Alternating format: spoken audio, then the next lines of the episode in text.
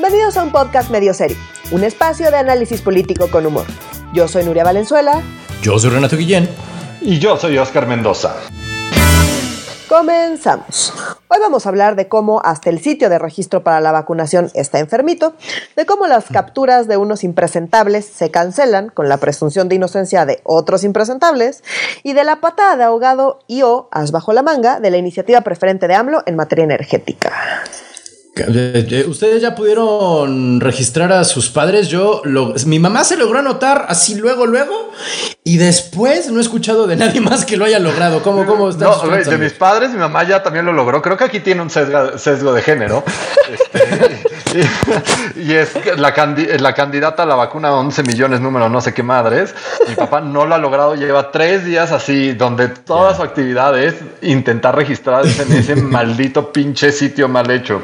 Sí, mi, mi, mamá también lo logró, a pesar de que yo siento que mi mamá, o sea, dado que es médico, eh, mm. siento que la van a vacunar antes en el hospital, pero como es médico de un hospital privado, ya saben cómo está ese desmadre, entonces ella claro. se está registrando para todos lados para conseguir la vacuna de algún lado o del otro y claro. consiguió el registro, aunque dado como veo que está haciendo el gobierno las cosas, yo siento que le va a tocar antes por el hospital. Ya, y dicho sea de paso, creo que ya todos revelamos que nadie aquí es cercano a la juventud, o sea, como pues, todos nuestros padres tienen más de 65 años, por lo visto. Sí, sí pues sí, eh, sí, no, no, no, yo no pretendía eh, decir. No, que... no, yo tampoco lo estoy, yo no, no, tengo nada que esconder, o sea, como me encanta, me encanta mi edad, no, no hay ningún problema, nada más dicho sea de paso. Sí, no, ya, ya estamos viejitos, ya estamos. Sí, ya no. Pero más viejitos nuestros padres y no los estamos logrando. Eh, Exactamente. Bueno, mi jefe está en la de Calimán de paciencia y serenidad y cuando le baje el pedo, ya ni que fuera en la fila de las tortillas, ¿no? Porque no, no es el que primero llega, primero le dan, o sea, ah, no, no, no, no, no, no, importa, pues. No, es un desmadre. De hecho, eh, justo nos preguntaban, eh, una de las dudas más grandes es este tema del el famoso sitio para la vacunación, este que estamos hablando que está costando mucho trabajo registrarse, aunque pues eh, con mucha, mucha mucha paciencia y muchos intentos, algunas personas lo están logrando. Entonces, eh, pues hablemos un poquito de esto, ¿no? Eh, hay muchísimos hilos en Twitter diciendo que lo hicieron con las patas y que todo está súper mal y que está caído el sitio y pues todo esto es cierto. Eh, pero pues aquí hay algunas consideraciones que habría que tomar, ¿no? Entonces, eh, ante como que toda esta información y todo este, este desmadre de que la gente no se está pudiendo registrar para vacunarse, eh, la gente de Animal Político y, entrevistó a un cuate que se llama Paul Aguilar, que es el líder de seguridad digital de Social TIC. Y Hola. la verdad es que está bueno el artículo, si les interesa, métanse como a leerlo con, con detalle. Y él explica como todas estas cosas que están saliendo en Twitter. Entonces yo les tengo acá un resumen muy resumido de esta parte, eh, porque hay como muchas dudas al respecto. Entonces, insisto, lo saqué de aquí, entonces si quieren más detalle, métanse a eso. Yo no soy experta en esto, no tengo idea de nada, así que sí. estoy confiando en que lo que dice el buen Paul Aguilar es cierto. Nosotros leemos sí artículos para que ustedes no tengan que hacerlo. Exacto. O sea, como en eso sí estás de acuerdo, Noria. Lo que sí sabes es que el pinche ah, sitio sí. no sirve. El sitio no sirve, es un desmadre. Y que lo que dice López Gatel es una mamada. López Gatel lanza el sitio y cuando le dicen que no jala, dice, ay, es que se estresó el sitio porque son muchos millones de personas intentando registrarse, como, ay, no lo esperábamos y lo estamos intentando corregir y no se desespere, el sitio va a seguir y lo que está diciendo en el fondo es...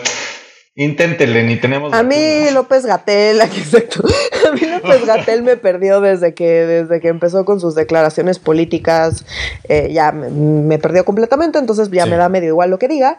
Pero bueno, la primera parte justamente tiene que ver con esta parte que lo que dicen eh, aquí los expertos es que efectivamente el sitio tiene una, infra una infraestructura deficiente y que no aguantó la cantidad de solicitudes. Entonces, okay. lo que dicen es, pues esto pues, se veía venir. Era era como muy, muy evidente que iba a haber un chingo de gente que se iba a querer inscribir a, a, claro. a vacunarse, güey, y que pues necesitaban servidores que pudieran procesar cientos de miles de visitas por segundo y no, no fue servidores lo que de la nación, servidores de internet. Exacto, servidores de internet, pero pues parece que okay. los servidores de internet más bien son servidores de la nación y entonces eh, pues no, no, no, no, tienen la capacidad necesaria para aguantar un chingo de visitas, que es lo que pues se veía venir desde antes, que eso iba a suceder y me, a mí me parece que esta parte es como la que se hubiera podido como prever y mejorar, ¿no? De, de, claro de un inicio y que no lo hicieron. Después, la segunda razón es que eh, este en Twitter están hablando de que si usaron PHP, que es un, lenguaje de programación y que ese lenguaje no es adecuado y que es inseguro y es ineficiente, yo no tengo idea de esto. Esto sí me están agarrando así como estoy hablando en, en, japonés, pero lo que dicen acá es que más allá de la mala programación y de que si el, o sea, más allá del, del lenguaje de programación que utilizaron, la programación está mal hecha. Entonces, ah, o sea, no solo es un lenguaje inapropiado como si dijeran groserías, además está mal hecho. Ajá, entonces lo que ah, dicen acá es, incluso si hubieran usado otro lenguaje distinto, probablemente hubiera pasado lo mismo porque está mal hecho. Ahora, aquí hay que aclarar que también dicen, bueno, para hacer una página de este tipo bien hecha, eh, pues tomaría por lo menos varios meses y esta página la sacaron en dos semanas. Entonces, esa es una consideración que habría que tener y que, está, que va vinculada con la tercera razón que dan aquí, que es la falta de coordinación entre los desarrolladores del sitio. Como que los desarrolladores pues, se especializan en diferentes partes y como que cada quien hizo su parte y nada más la juntaron, pero no se pusieron de acuerdo. Entonces, pues no. No manches. No, pues los distintos elementos del sitio, digamos, no funcionan bien juntos. Aquí quizá mi, mi único comentario sería dado que un sitio así toma meses en desarrollarse bien no me queda claro, y no estoy justificando porque este gobierno ya sabemos que se tocó las patas y todo mal, y estoy de acuerdo con eso, pero no me queda claro cuáles tendrían que ser nuestras expectativas de funcionamiento de algo así, porque yo no sé si hace varios meses tenían la claridad como para ver que iban a necesitar un sitio de registro, ¿sabes? O sea, como que... No, no, justice. No, no sé, no, y aquí... tenías, o sea, tenías que, tenías que inocular a un friego de millones de mexicanos. O sea, como es, es, ilógico que lo puedas hacer y cómo lo tenías que organizar. O sea, como no tienes las bases de datos, o sea, como no tienes la información. No, no, en esa parte estoy de acuerdo, pero hablando, hablando del sitio en, en, particular, o sea, de si debieron haber previsto desde hace meses el sitio para empezar a construirlo para que quedara bien. Eh, no, no me queda claro cuál tendría que ser nuestra expectativa. Me queda claro que más alta que lo que están haciendo, que está con las patas, que por lo menos pudieron haberle puesto un servidor que aguantara. Pero más allá de eso, ah, okay. eso sí te queda claro que deberían ser más altas. Sí, pero sí, no sabes qué tan Pero no sé qué tan más altas. Exactamente, ah, exactamente. Esa es mi es duda. que sí, también se me hizo como raro. No sé cuáles son las expectativas que tenemos. Pues, ¿Cómo que no sabes cuáles son las expectativas? Pues son nuestras expectativas. No, no, no. O sea, es que no me queda claro, no me queda claro. Oh, o sea, ¿qué hubiera yo exigido hacer? entre que no sé nada de estas cosas de programación de sitios y que pues todo es una crisis constante y que este gobierno se tocó en las patas, ¿dónde hubiera puesto yo mis expectativas de un sitio que funcionara o no? O si mejor hubieran hecho otra cosa para... No, honestamente no tengo idea. Entonces, no, es como que tenga yo una opinión más que decir, los expertos dicen que está mal hecho, pero también los expertos dicen que hubiera tomado meses hacer algo bien hecho. Entonces, o, sea, más allá del tema de los servidores, que sí debieron haber previsto eso y utilizado mejores servidores, eh, todo lo demás, sinceramente, no sé bien. Eh, eh, no sé cuál es mi opinión al respecto, pues no tengo una expectativa justo porque pues no sé nada de este tema. Eh, y ya, o sea, como el último comentario que tengo al respecto, y esto tiene también que ver con una pregunta que nos hicieron por Twitter sobre el tema de la seguridad de los datos personales. También tratan ese tema en el artículo este que les digo de Animal Político, bueno, no es Animal Político, es Animal MX, que es una como sección, digamos, de, del portal, eh, dice que, eh, que el problema con el tema de los datos personales es que la información debería validarse en los servidores. Y en vez de que se valide en los servidores, como está construido el sitio, se está validando en los navegadores de cada usuario. Entonces, si tú como usuario tienes un virus, pues tú, cualquier cosa que se procese en tu, en tu navegador y no en los servidores externos, pues está vulnerable. Eh, pues esta información de ser intervenido. De ser intervenido si es que mm. tienes un virus. En cambio, si se procesara en los servidores, pues estarías eh, eh, como blindado ante eh, la posibilidad de que las computadoras de cada usuario tengan un virus, digamos. Entonces, pues sí, los datos personales pueden estar vulnerables, pero es como en caso de que tengas un virus, eso podría llegar a pasar, ¿no? eso es lo que explican acá y pues les digo, más allá de esto es un tema súper técnico, no tengo como una opinión muy formada, pero bueno, este es la información que conseguimos para resolver algunas de las dudas sobre el sitio caído. Lo que sí es que pues siguen, síganle intentando y ayuden a sus familiares que seguramente eh, pues tendrán menos conocimiento todavía que nosotros eh, para, para, poderse registrar, ¿no? Entonces pues hay que intentar ayudarles. ¿Qué pasó? Nuria, y esto ha llevado a una discusión, lo he visto mucho en redes sociales, también ahí lo vi en, entre las mentadas de madres y buenos comentarios que hubo de la, del podcast de la semana pasada. fue una cosa muy, muy divertida sus comentarios de la semana pasada. Este, pues este argumento de, pues es que este gobierno está jodido, nunca lo va a poder lograr, deberían de ser los privados quien apliquen esta vacuna. No, no manchen. muy Los privados llevan la insulina y es un bien inelástico y así se las dejan caer a los pobres diabólicos. No, no, no, no, no, no, no. Pues mira, aquí yo, yo sí quisiera conocer sus opiniones. A ver, yo ¿quieren o no comprar este comprar su vacuna Sputnik 5 en, las farmacias similares. Yo sinceramente, y mira, o sea, y quiero empezar diciendo que yo como economista del ITAM soy súper pro mercado, ajá, o sea, fifi neoliberal. soy fifi neoliberal, economista pro mercado, o sea, yo sí creo que muchas cosas funcionan mejor si se las dejas al mercado, pero en el tema particular de las vacunas, creo que es un error grave, gravísimo.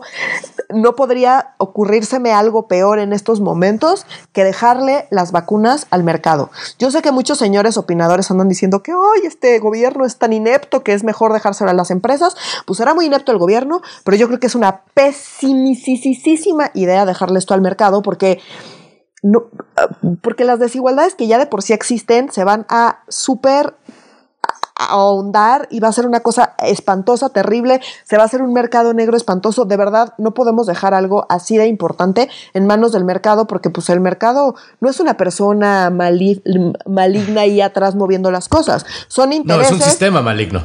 Es un sistema. Tampoco son varias manos negras. No, no son somos nosotros. Nosotros somos una especie que merece la extinción. Y como tal, pues se refleja en los mercados. Pues es lo que somos.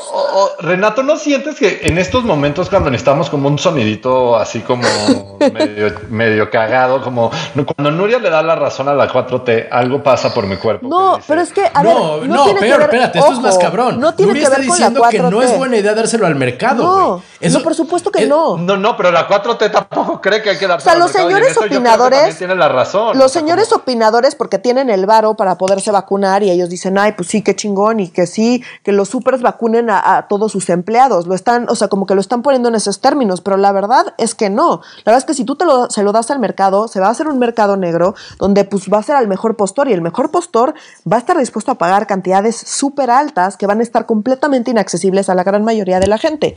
Y los más jodidos son los que van a quedar al mero final y los más jodidos son los que están más vulnerables porque son los que no se pueden quedar en su casa.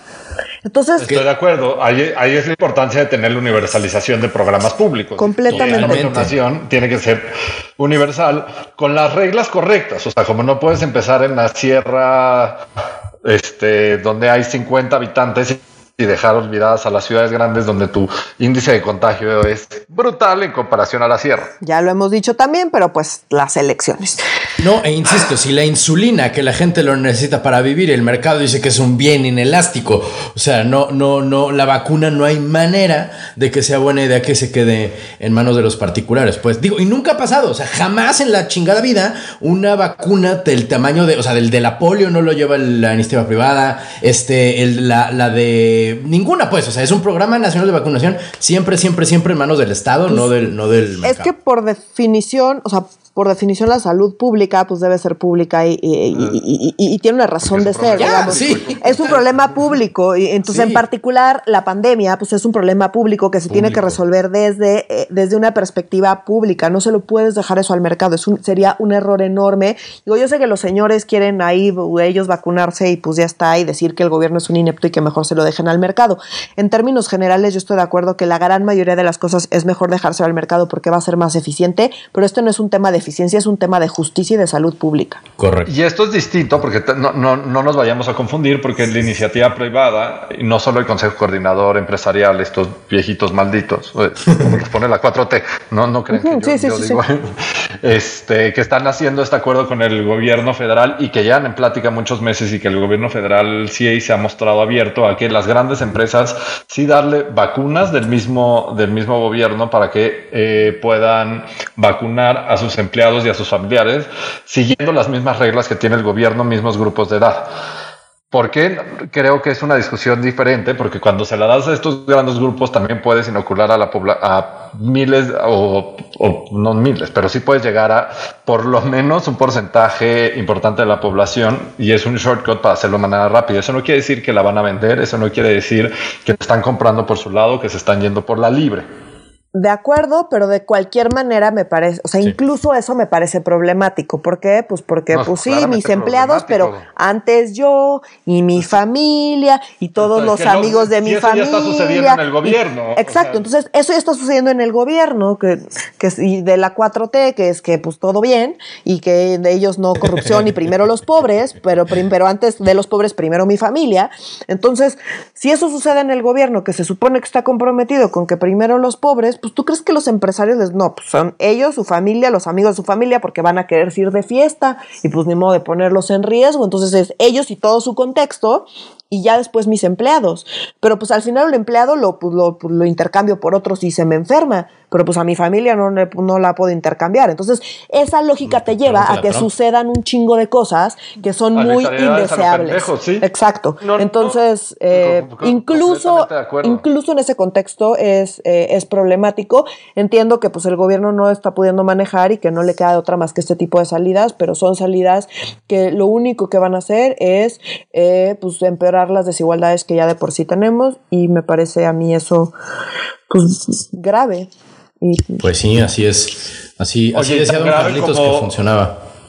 pero tan grave, o sea, tú también estás completamente de acuerdo, Renato. Sí, no, absolutamente. O sea, nunca, nunca, nunca, nunca había estado más de acuerdo con Nuria en un tema económico. jamás. O sea, nunca, en general estamos así en las antípodas y ahorita estamos así, somos ya meses, ¿sabes? O sea, así de, así de diferente es el, es el pedo de, de, de, dónde, de dónde estamos en opinión. Oigan, brevemente, para ya terminar con el tema del maldito bicho, nos cayó el hocico nuestro Deadpool de AMLO. O sea, simplemente no pasó porque hace tres horas, ah, bueno, eh, al día siguiente de que hicimos el Deadpool, salió ya el video diciendo estoy bien, caminando por su propio pie, sin cortársele la respiración. Y hace dos, tres horas salió ya con cubrebocas, increíblemente, en uno de los patios del Palacio Nacional. Entonces, AMLO vive, la lucha sigue. eh, sí, nos da mucho, mucho, muchísimo gusto saber que eh, el bicho no, está vivo.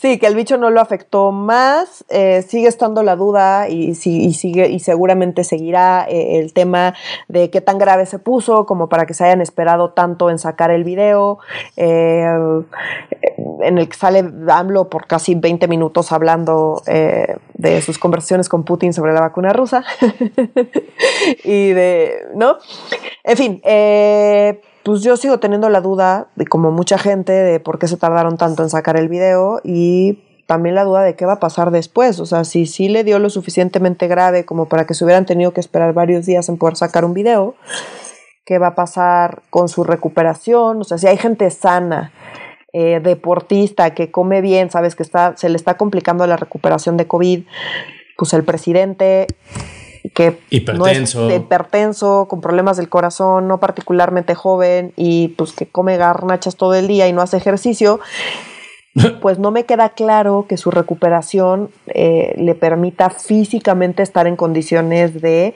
pues estar al día en todo el desmadre que está pasando, que seguiremos hablando.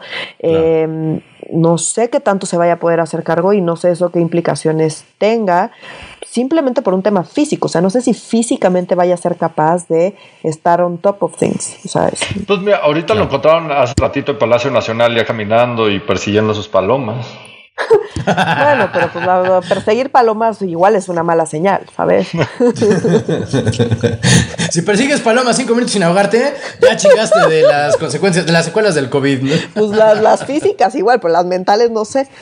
no, bueno, mira, si ya de por sí la luz estaba prendida, pero no había nadie en casa, este, ya me imagino con, con el pinche COVID, muchachos. Pero bueno, dejamos ya por fin el tema de, de, del asqueroso bicho. Ahora vamos a hablar, tenemos que hablar, lo lamento, de otro bicho más, más bicho y más asqueroso para este vato no, hay vacuna. ¿Qué pasó?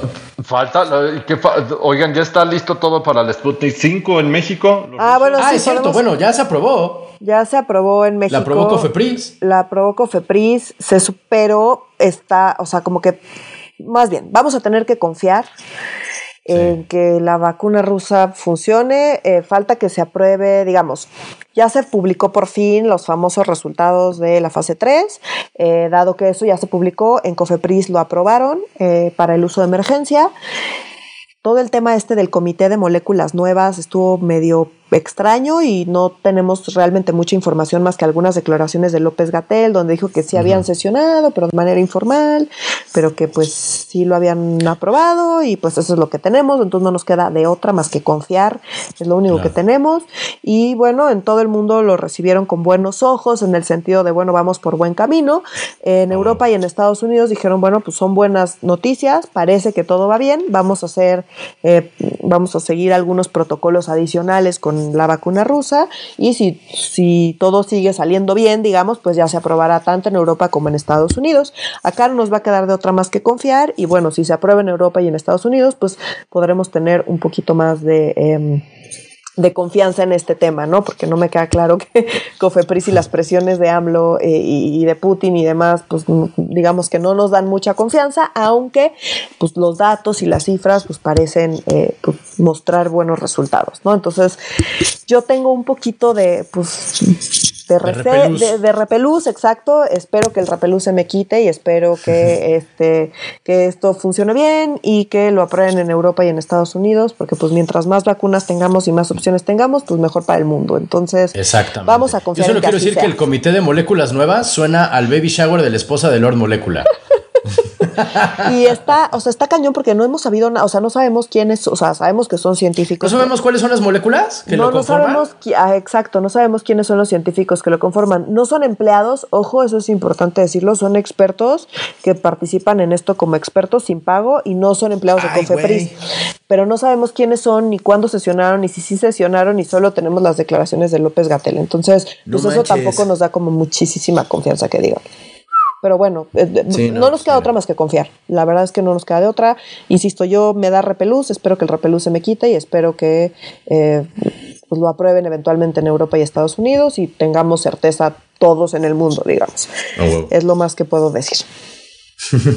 sí, no, pues no queda de otra. Pero ahora sí, mi querido Oscar, en efecto, gracias por corregirme. Pero entonces, ahora sí, tenemos que hablar de un asqueroso, bueno, de varios asquerosos. Este, tenemos que hablar de tres asquerosos en particular. Yo diría que el mal paso darle prisa. Hablemos del asqueroso más asqueroso, del asqueroso que más poder va a tener en los próximos años, muy probablemente. Eh, Santiago, digo Santiago, Salgado Maspedonio. El próximo gobernador de Guerrero, Santiago Maspedonio. Digo, ah, la manita en todos ah. lados. O sea, como en todos lados. Ok, ya sé que ya sé que nos dijeron en Facebook que qué horror que hablemos de este ser impresentable cada semana. Es cierto, perdón, amigos una disculpa, pero lo tenemos que seguir haciendo. Estoy absoluta, total, completamente indignada con la respuesta de Morena ante todo el caso de Salgado Macedonio, ¿no? ¿Por qué? Porque pues ya salió Mario Delgado, bueno, ya salió Morena a darle... Eh, todos, a, respaldar, a respaldar completamente a Salgado Macedonio, a decir, pues no, no, él no, no, nadie lo ha declarado culpable y pues presunción de inocencia y todo es un tema político, como dice AMLO, es un tema electoral y pues adelante, mientras no nadie lo declare culpable, no hay pedo. No hay pedo, a ver, el señor lleva años y siglos con fuero, porque fue diputado ahora es senador. Entonces, o sea, como quitarle el fuero está prácticamente imposible. Dos, lo dicen como si el sistema de justicia en este país funcionara. Y no nada más eso, sino que en particular los crímenes, o sea, lo, está acusado ya por cuatro mujeres distintas en distintos, en distintos momentos y en distintos, lugares, digamos, o sea, donde lo han acusado, no todo ha sido ante la fiscalía, lo están acusando de violación. Entonces, si, si un delito es complicado de perseguir, en, o sea, de por sí el sistema de justicia mexicano no sirve, punto final.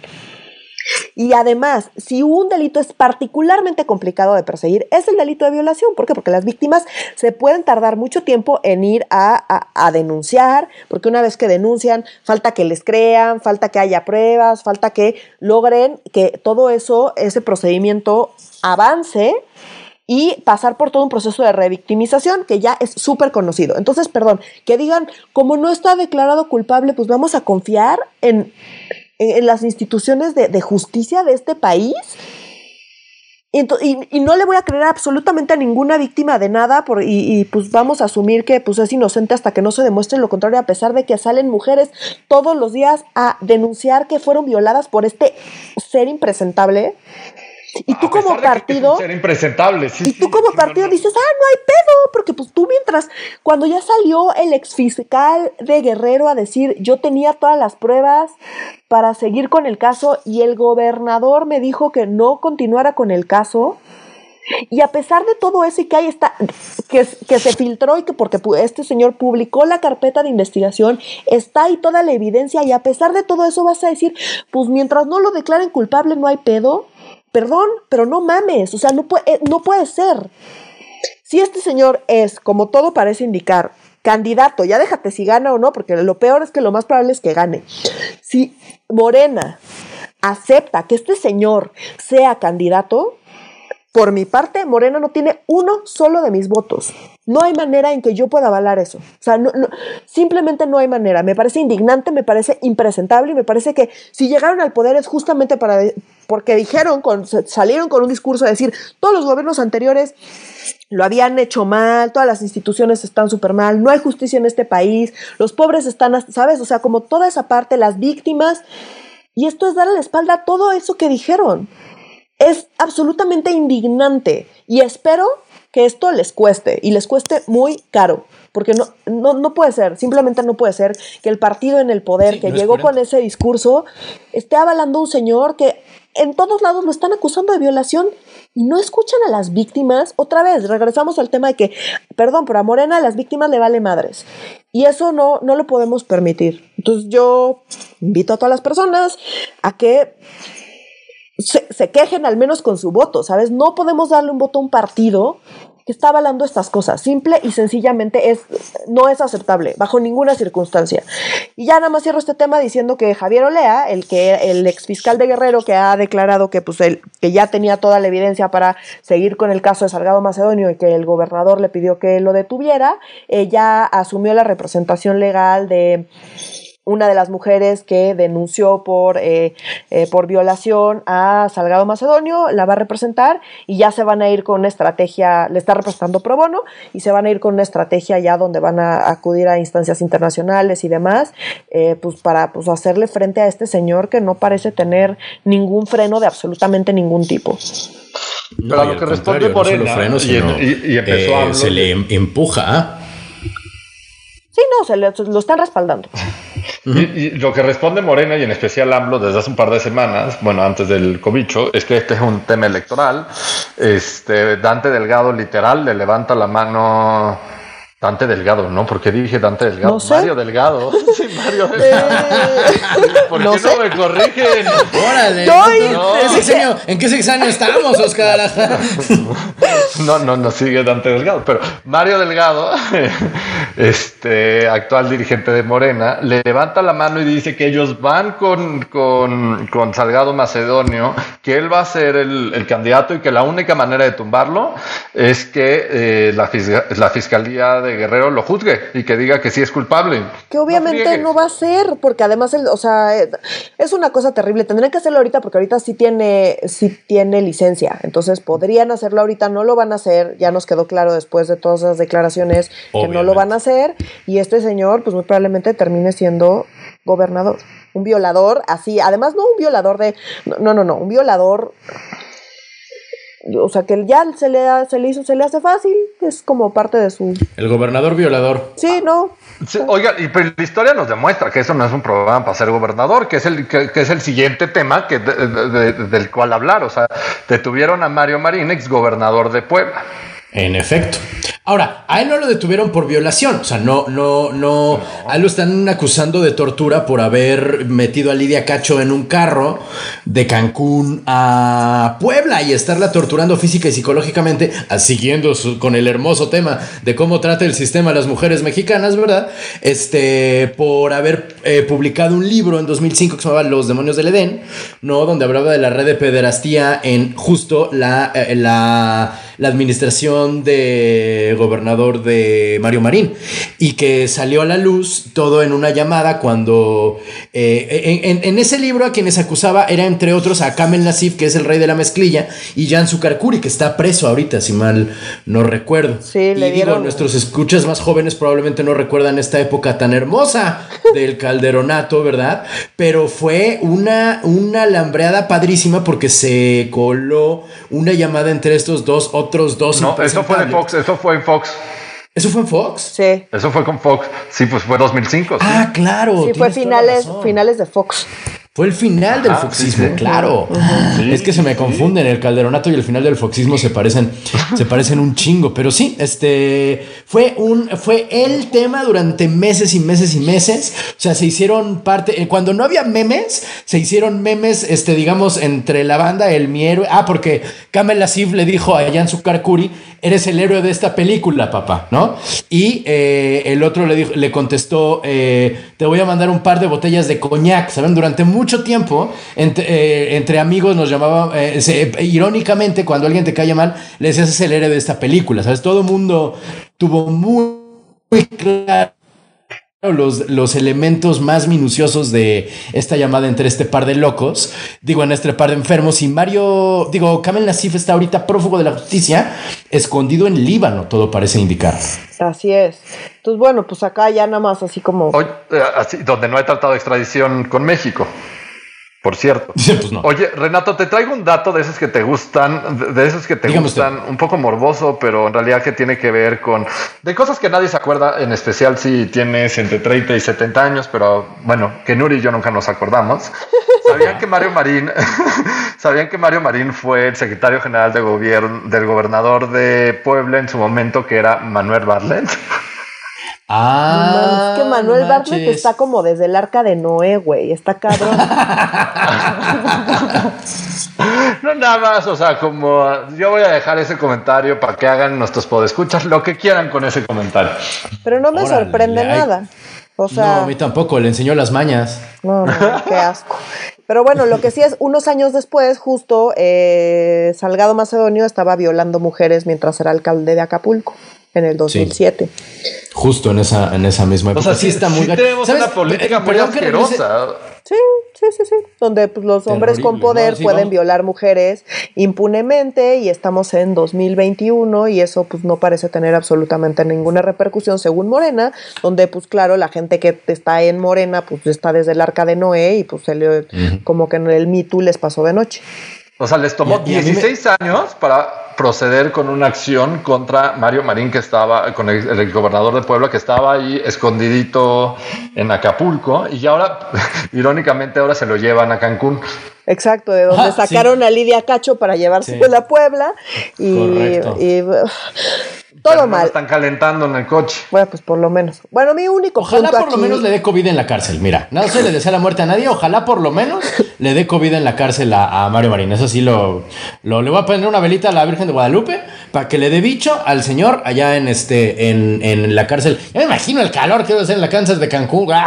Sí, no, seguramente, o sea, como alguien con va a pagar su influencia va a estar en celda privada con aire, acondicionado, seguro. Televisión de 50 pulgadas, es verdad. Seguro. Este, algo que, me gustaría retomar también es que Mario Delgado, en la misma declaración donde le levantó la mano a Salgado Macedonio, dijo que Morena se tenía que, se iba a cuidar en futuro para que llegaran candidatos indeseables, pero se refería a Lili Telles. ¿Sabes? O sea, no, no, no. ¿Cómo diablos pones una red para uno? Ay, güey. O sea, no me malentiendan. Lili Telles es un asco de persona también. Pero, ¿cómo puedes sostener la misma declaración? Cuidarnos de que llegue Lili Telles. No mames, y haces gobernadora a, Santiago. coño, a Salgado. No, son los pinches hipócritas, porque, o sea, critican a Lili Telles por antiaborto, pero Morena no se posiciona en todo el tema del aborto. No solo.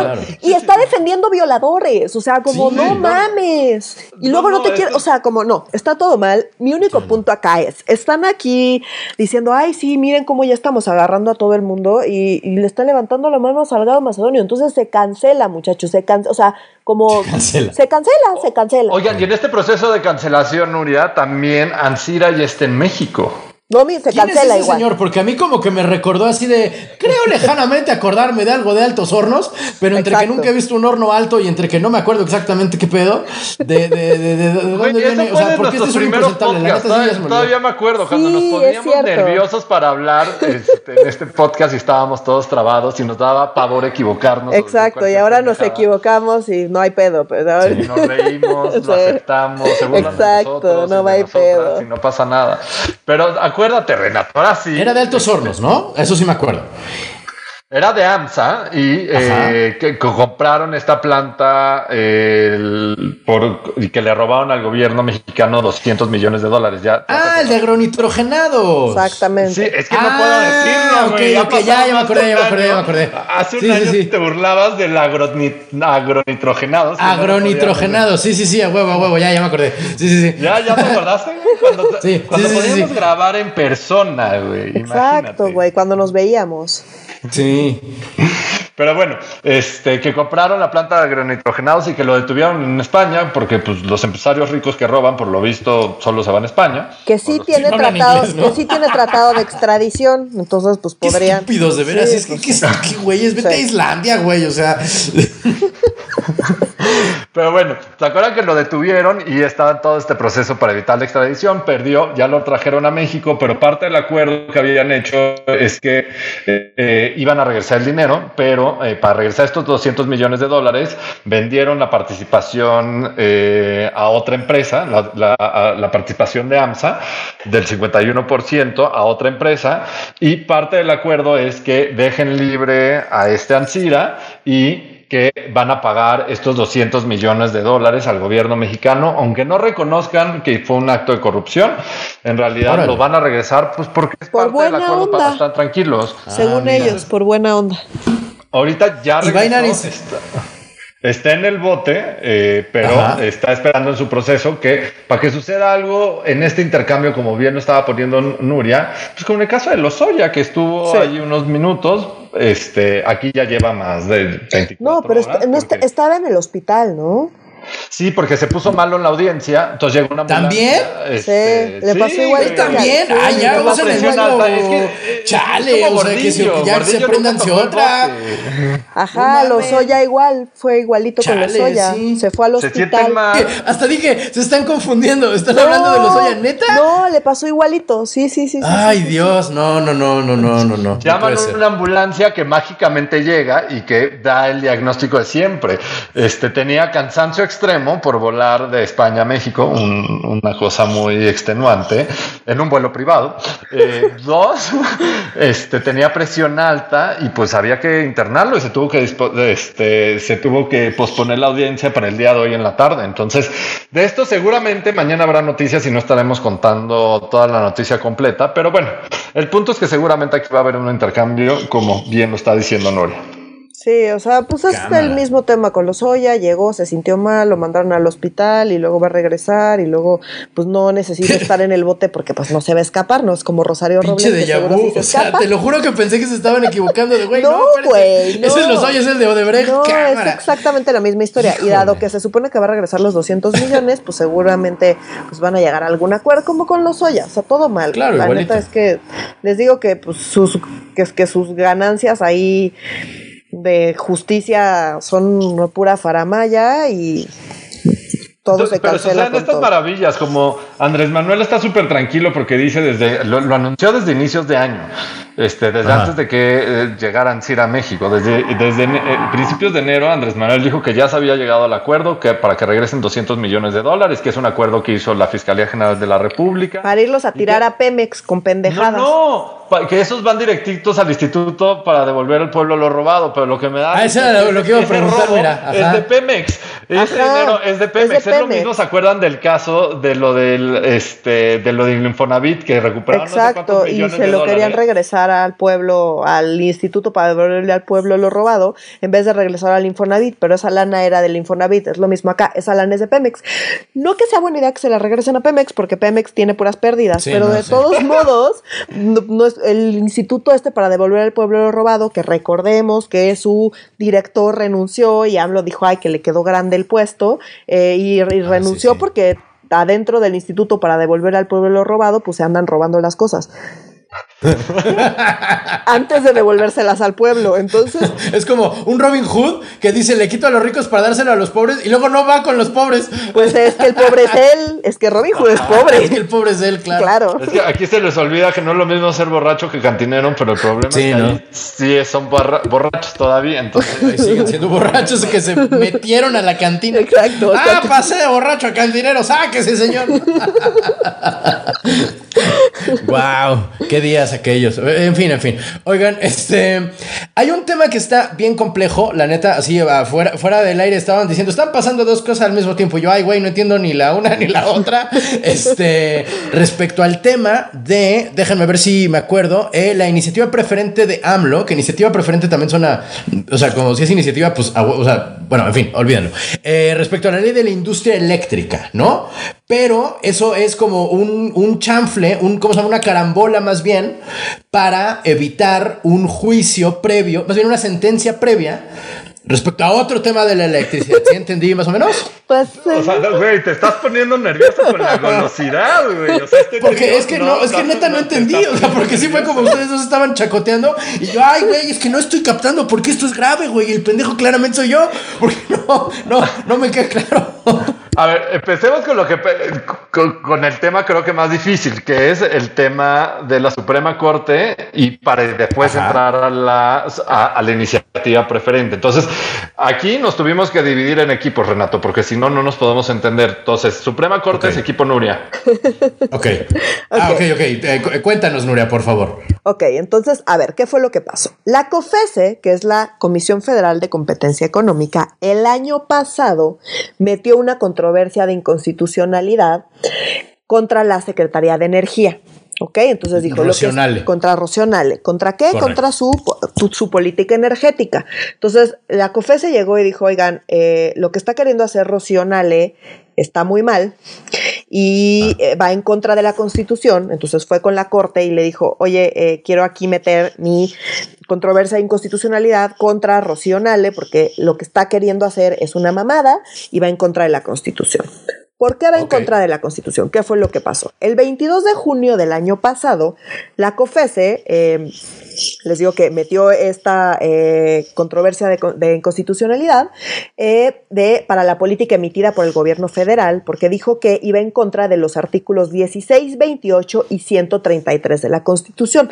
Recordemos que para que algo llegue a la Corte, tiene que llegar a la Corte porque algo que hizo el gobierno, digamos, va en contra de lo que dice la Constitución. O sea, el propio gobierno está eh, violando la regla máxima que es la Constitución. Entonces, cuando Ok, tiempo, alguien... tiempo, tiempo, per- perdón, perdón, perdón. eh, tengo Sí, una sí, duda, sí. tengo una duda, sí, este, sí. Eso quiere decir que la, la, pro- la- la política energética de Rosel Nale no solo era estúpida, era, inco- era inconstitucional. O sea, era Exactamente. iba en contra de lo que sí. establece la constitución, Así debe es. pasar y hacer ella. Eso fue lo que argumentó la COFESE, que recordemos que es un órgano autónomo. Ah, Ok, ok, ok. es un paréntesis. Entonces, la COFESE Va, que se encarga. hasta ahí- hasta ahí voy entendiendo bien. Que se encarga de revisar la competencia económica en el país, eh, fue con la Corte y dijo: Esto que están queriendo hacer viola la Constitución.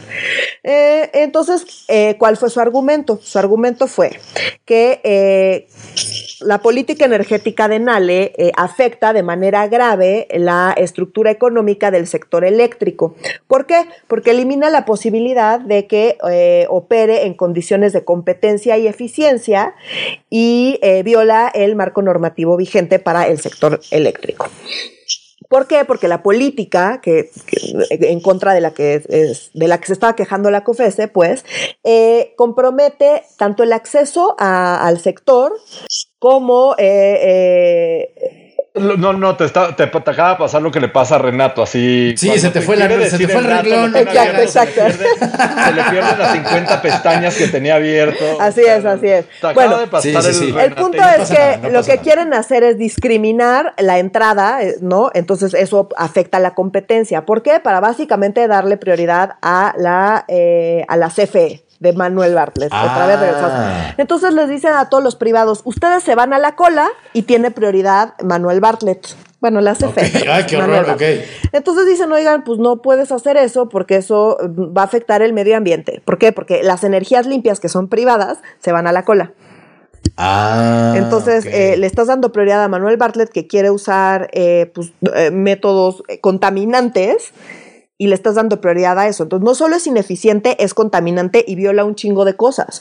Entonces dicen como, güey, no puedes permitir darle prioridad a Manuel Bartlett y dejar a los privados al final argumentando que son privados, cuando son las energías limpias y son un chingo de inversiones que ya pues estaban comprometidas y todo eso te está valiendo madres, lo estás dejando al final para darle prioridad a Manuel Bartlett con sus, eh, con sus eh, mecanismos contaminantes de generación de electricidad. Entonces, básicamente eso fue lo que pasó. La COFESE fue, se quejó ante la Corte y la Corte ayer determinó que la COFESE tiene razón, que lo que quiere hacer NAL es una mamada y que sí afecta, eh, que sí es inconstitucional, sí va en contra de la Constitución, sí afecta a la competencia, sí afecta a la eficiencia y sí afecta al medio ambiente. Porque todo este tema afecta en muchísimas bandas, que son pues, el sector energético en general, el, el eléctrico en particular en este caso. Toda la parte ambiental, porque al darle prioridad a la CFE con sus métodos contaminantes, pues están dejando hasta el final a los, eh, a los eh, las energías limpias. Al TEMEC, porque tiene aquí un montón de cosas ya internacionales y tiene un montón de, de inversiones y demás. Y también acá se, se- se mezcla con todas las inversiones extranjeras y todas las negociaciones que hay ahorita también con la vacuna. Recordemos que ahorita el, el- el campo Ah, no ma. interna- claro, el campo internacional ahorita, pues la vacuna es pues una ficha de negociación al final en el campo internacional. Entonces, si tú le empiezas a afectar a- internacionalmente a una serie de cosas que aparentemente no están relacionadas, pues todo afecta a la vacuna hoy porque así están las cosas. Ok, Y es una ficha de cambio a la vacuna. Entonces, no solo está entorpeciendo el TEMEC, nos está contaminando, está eh, entorpeciendo eh, toda la parte de competencia, eh, está inhabilitando un montón de sectores de- en la parte ener- energética, sino también nos está afectando a las negociaciones de la vacuna porque pues está enojando a pues todo el campo internacional, tanto por el tanto por el tema ambiental como por el tema de inversiones extranjeras que dicen, oye, pues yo le metí un chingo de varo a las energías limpias, eso se supone que iba a ser un buen negocio y ahora me estás diciendo que Manuel Bartlett con sus energías contaminantes tiene prioridad.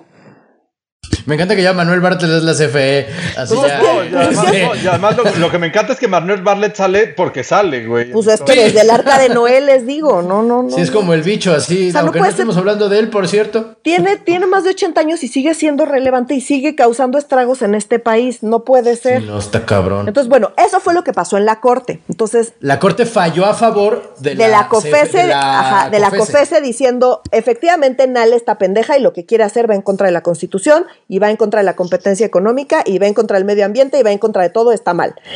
En ese contexto, AMLO, que ya sabía que iba, ya veía esto venir, mete su iniciativa preferente. Ah, ok. Y aquí es donde entra Oscar. Pasa la batuta, digo, la antorcha Viene a el Oscar. equipo legislativo. Exacto. Muy bien, señor Leguleyo, porque si es iniciativa, pues a huevo es preferente, ¿no? O sea, no. No, ¿por no, no, no, nos ha dado que la corte le pintó huevos a AMLO en este tema, entonces, y que AMLO ya sabía que le iban a pintar huevos. Andrés Manuel utilizó por primera vez desde que es presidente el recurso de la iniciativa preferente. ¿Qué significa primero, y así para salirnos de dudas, qué es una iniciativa preferente? Y sí, porque como bien dices, pues todas las iniciativas son preferentes o las que presenta el Ejecutivo por lo menos, pues son re importantes. No, una iniciativa preferente lo que quiere decir es que por la Constitución te obliga a que estas iniciativas se aprueben máximo en la Cámara de Origen, o sea, donde se manda la iniciativa. En este caso, Andrés Manuel la mandó a diputados en un máximo, en un periodo máximo de 30 días. Y después se manda a la Cámara Revisora, o sea, a la Cámara, al Senado de la República, que tiene máximo otros 30 días para aprobar, para aprobar esa, esa reforma. No pueden ser reformas constitucionales, son solo reformas a leyes secundarias. Esto que Duda, duda, duda, duda. Dime. Es decir, ¿están obligados a aprobarla? O sea, Está- pase lo que no, pase, no, lo aprobarla, apro- no. Aprobarla, modificarla o desecharla. Ah, a discutirla, digamos. Están Sí, a- obligados a a, discutirla. Ah, rayo, rayo, Solo rayo, puede rayo. presentar un presidente dos iniciativas preferentes al inicio de cada periodo ordinario de sesiones. Eso quiere decir que solo la puede presentar el 1 de febrero y el 1 de septiembre de cada año. Andrés Manuel nunca la había presentado. Y si Ah, hacemos un órale. poquito de memoria, que a ti te encanta esto, Renato, es que. Ajá, es que justo lo que hay que no me acuerdo de la nada última. más de ping pong con Renato, es como le traigo datos para que haga lo que, lo, lo que quiera con los datos. El primer Ajá. presidente que utilizó este esquema de eh, iniciativa preferente fue Calderón, que presentó en 2012, justo este, cuando ya estaba saliendo, la reforma laboral y la de contabilidad gubernamental. Después, eh, en 2014, este Peña Con la de protección de adolescentes, de niños, niñas y adolescentes, y en 2017 eh, hubo otra de Peña Nieto para eh, que se les revalidaran los estudios a los este a los migrantes que estaban repatriando a México, o sea que Trump estaba sacando.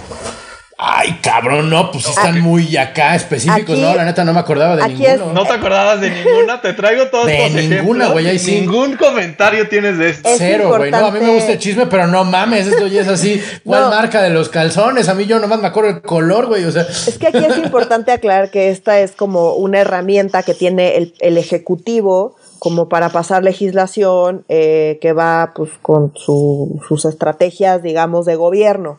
Entonces, Y que le urge. y que le surge. Entonces, es, una, es un mecanismo que tiene para obligar al legislativo a por lo menos a, a darle prioridad a su agenda, independientemente de si se aprueba o no se aprueba, o se modifica o no se modifica, pero al menos le permite que eso sea parte de la discusión y obliga al legislativo a que se discuta de manera preferente. Y es un mecanismo que empezó con Calderón porque justo ahí se creó el mecanismo en la Constitución para eso. Entonces, Ah, lo crea Calderón. justamente para que le para que para poder empujar eh, la reforma laboral crea este mecanismo manda el tema de la reforma laboral para que se discutiera en el legislativo y el mecanismo se quedó en la constitución AMLO no lo había utilizado hasta ahora. ¿Por qué lo utiliza? Porque ya le están, le están revirando toda su estrategia energética eh, eso- en la corte, entonces utiliza la, la, eh, la iniciativa preferente y sin modificar la constitución. O sea, porque no le permite modificar la constitución. La iniciativa Ya preferente entiendo. es solo para ley que no sea modificar la constitución. Aquí nada más rápido. ¿Por qué?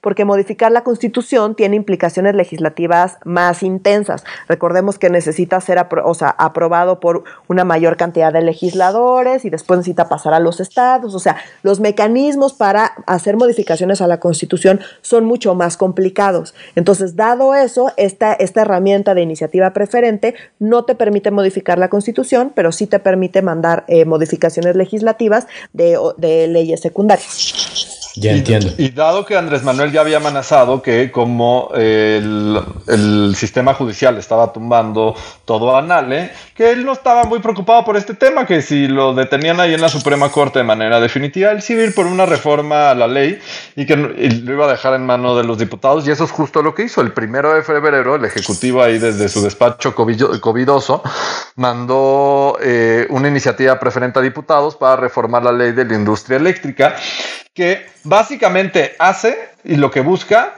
es retomar todo lo que nos explicó lo que nos explicó Nuria, así copy paste, que es básicamente que el Estado eh, le compre primero al Estado la energía sucia que, eh, que, produce antes de comprar energías eh, limpias como la solar o, la eólica que producen los privados, aunque la produzcan a mejor precio. ¿Y cómo lo está defendiendo este gobierno y en, especial, en específico la secretaria de Gobernación, esta, la exministra Sánchez Cordero? ¿Por qué la está defendiendo ello? Porque pues Andrés Manuel ahorita no está saliendo en las cámaras ni en la mañanera. Está diciendo que esta es la, esta es la, esta es la estrategia del gobierno para mantener la rectoría del Estado en materia energética. No estamos hablando de competencias, no estamos hablando de monopolios, que todo le vale madres, que esto es súper importante, que Andrés Manuel nos lo dijo desde campaña, que es súper importante que el Estado mexicano tenga rectoría sobre el tema eléctrico. Acá, ¿cuál es el Y en este caso es problema? porque hacen las cosas. ¿Es en este caso porque hacen las cosas con el recto o por qué la rectoría? Pues pues, básicamente para que tengan el monopolio.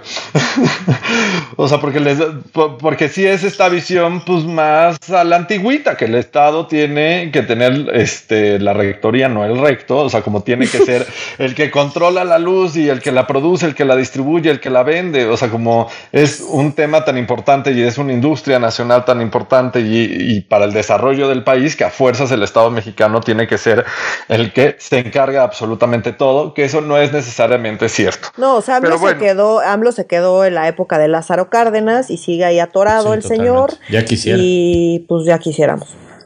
Y acá, y acá sí tienen un problema. O sea, uno, la, primera lectura es: pues si ya lo mandaron como iniciativa preferente y como no es constitucional, solo necesitan el 50 más uno, pues en ambas cámaras lo van a sacar rapidísimo, pues porque tienen toda la mayoría para sacar eso eh, rapidísimo.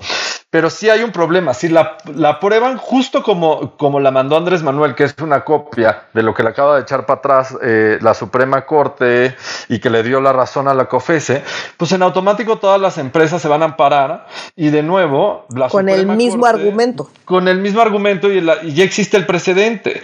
Entonces, pues la Suprema Corte en teoría pues va a, va a resolver de una manera muy similar y sí lo puede echar para abajo. Entonces vamos a ver por dónde se va a mover esta discusión. Yo les dejo nada más dos fechas que son bien importantes. La, fecha límite para que se apruebe en la Cámara de Diputados es el 3 de marzo de este año. O sea, ya el reloj está contando. Vamos, o sea, como vamos a ver, o sea, ahí es donde pasan justo los 30 días naturales. Vamos a ver si lo modifican o no lo modifican o si se lo pasan por el arco del triunfo, que yo creo que ahorita sí estamos en una posibilidad. 50% me vale madres, lo pasamos como lo mandó nuestro amo y Dios y Señor llamado Andrés Manuel. O la otra es como, pues, ¿cómo le podemos dar gusto a nuestro amo y Señor Andrés Manuel con un argumento distinto pero que sí sea este que no venga todo el mundo a ampararse porque ya sabemos que si se amparan en la corte pues les van a dar la razón y ese es el problema que justo aunque no existe todavía jurisprudencia, pero existe ya este antecedente, ¿no? Entonces, el otro 50% de probabilidad yo creo que se puede discutir y modificar un poquito. Vamos a ver. Y en caso que la aprueben el 3 de marzo, el 2 de abril sería la fecha límite para que el Senado de la República la apruebe y se la regrese al Ejecutivo y ahí ya acabe el proceso legislativo porque dudo que de Senado haya más cambios para regresarlo a Cámara de Origen. O sea, como ahí no va, no, no va a haber tanto peloteo. Este tema nos va a dar todavía un montón de qué hablar. O, sea, o sea, como esto es literal la introducción, no me gustaría ponerme a lucubrar en todos y cada uno de los escenarios porque les prometo que la próxima semana, en 15 días y en tres semanas, seguiremos hablando de esto. Entonces no nos aburramos.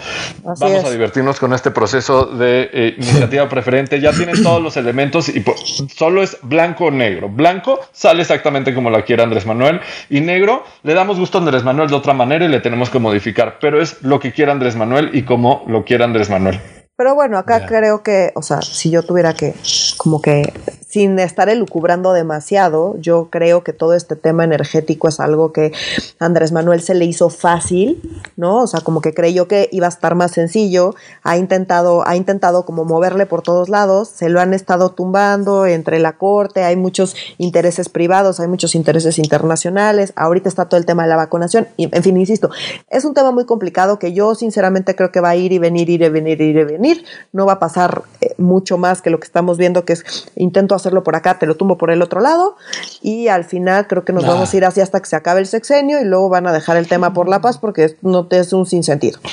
Eso es lo que yo creo que va a pasar. Exactamente cómo es lo que va a ser interesante y lo que ya iremos discutiendo poco a poco en este podcast. Ya iremos viendo. Sí, cuando me estaban explicando esta onda, yo pensaba, bueno, ¿y la corte está pintada o qué chingados? O sea, si, si asumen que algo es anticonstitucional y luego sacan una reforma para sacar eso que es anticonstitucional, pues, o sea, es, un, es, un, es, una falla del, del, ¿cómo decías, Nuria? Es una falla en los cheques y balances, que, o sea, en los pesos y contrapesos, ¿sabes? Del Poder Ejecutivo con el pues, Legislativo. Pues no, en realidad al revés, porque el Ejecutivo está intentando meterlo por todos lados y, eh, eh, y la corte, pues, se lo está tumbando eh, pero, ya hay que reconocer que la corte en este no, no borreguió, ¿eh? sí, eso, después de lo mal que nos quedó la corte el año pasado y que criticamos hasta el cansancio, pues la corte sí hay que decir que a pesar de las presiones que recibió por parte de la 4T, que sí las hubo, eh, ajá, que sí las hubo, eh, pues se mantuvo firme, exacto, se mantuvo firme y y decidieron pues darle la razón a la COFESE como la tiene, porque es una mamada lo que quieren hacer. O sea, como... Claro. Pero bueno, ya sabemos que la Corte... Por eso quieren desaparecer los órganos, los órganos autónomos. Por eso hice el paréntesis. COFESE es un órgano, un órgano, autónomo. No sirve de ni madre. porque pues anda entorpeciendo las cosas que quiere hacer la 4T. Entonces, si me andas estorbando, sáquese, mano. ¿Qué se están creyendo con su autonomía muy auto? ¿Cómo, cómo era el privilegio, el, la, lo que asumen de la libertad? ¿Cómo era? ¿Te acuerdas lo que dijo López Obrador a la arrogancia de sentirse libres. Eso es, la arrogancia de sentirse libres de los órganos autónomos de este país, a huevo. Sí, sí, sí, sí. Pero esténse contentos, AMLO vive, entonces la lucha... AMLO vive, la lucha sigue, ya no tenemos que preguntarnos qué va a pasar, pero miren, este, pues creo mi gente que hemos agotado los temas de esta semana, estuvo intenso, estuvo movido, hubo de todo, hubo tripa, hubo cerebro, sexo, violencia y lenguaje inapropiado, como dicen en Cuba, ¿no? Este, en las películas cubanas, ¿no? Hubo. Este. ¿Qué pasó? Hubo otros temillas por ahí eh, que ya retomaremos, ¿no? Eh, entre ellos eh, la ley de Banjico. Eh, eh, pero bueno, la retomaremos, la, ya no nos dio tiempo esta semana, entonces la retomaremos la próxima semana para decirles qué es lo que está pasando con la ley de Banjico, que eh, le dimos seguimiento y explicamos el año pasado. Entonces, bueno, falta eso. Y yo nada más quiero hacer un paréntesis muy rápido. Y es que la semana pasada eh, se me fueron las cabras al monte muy cabrón. Y cuando les expliqué que era la, la mediana, no sé por qué razón, te di la definición de moda. No sé por qué razón, porque como dije en las stories de Instagram y de Facebook, por si alguien las vio, eh, la moda en realidad no sirve de mucho. Entonces aquí quiero hacer un paréntesis No, pues rapidísimo. La moda, que como su nombre lo indica, no parece servir de mucho y no, yo nunca lo he usado. Supongo que tendrá. Yo me he visto algunas- negro todos los días, entonces, pues mira. entonces, pero bueno, la moda es el dato que estoy hablando en el contexto del el censo que hablamos la semana pasada. La moda es el número que se repite más veces. Y la mediana, que es eh, la edad mediana, recordemos que eh, de este año es 29 años, que, quiere, que es la mediana. La mediana es donde, imaginemos que toda la población mexicana se divide en dos grupos, los jóvenes y los viejos. ¿Qué es la mediana? La mediana es la edad que está entre esos dos grupos. ¿Para qué? Ah, que en este ok. caso son los 29 años. ¿Para qué sirve la mediana? Ah. Porque ya sabemos, tienes más de 29 años, estás en el equipo de los, de los viejitos, tienes menos de 29 años, estás en el equipo de los jóvenes. Entonces, muchachos, nosotros tres estamos de la- en la mitad de la población más anciana. Eh, y ya, Yes. para eso, por eso es importante la mediana y es distinta al promedio, porque pues el promedio, pues, si hay alguien de 102 años o lo que sea, pues Claro. te puede mover un poquito el promedio. Entonces es más confiable la mediana y así sabes exacto que si tienes más de cierta edad, estás en la mitad más grande y si tienes menos de cierta edad, estás en la mitad más joven. En este caso, la edad mediana son los 29 años. Esa es la explicación completa. Una disculpa, la cagué. Muchas gracias a todos los que se dieron cuenta. Muchas gracias por todos los comentarios. Recibimos esta semana Ah, sí. muchísimos comentarios. De verdad, muchas, muchas gracias. Quería como mencionarlos uno por uno, pero la verdad es que fueron tantos que eh, se, nos, se me complicó la lista. Pero muchas, muchas, muchas gracias por los comentarios, por las correcciones y por todos los podescuchas que están súper atentos y que detectan Así es. cuando la cagamos, que como dije en las stories, el único que no la caga es el que no habla, entonces yo prefiero hablar y cuando la cago disculparme. Claro. Y también, este, también hubo un comentario en específico que sí lo, lo- lo vimos mucho, que fuera como ya no hablen de pinche salgado, y es como.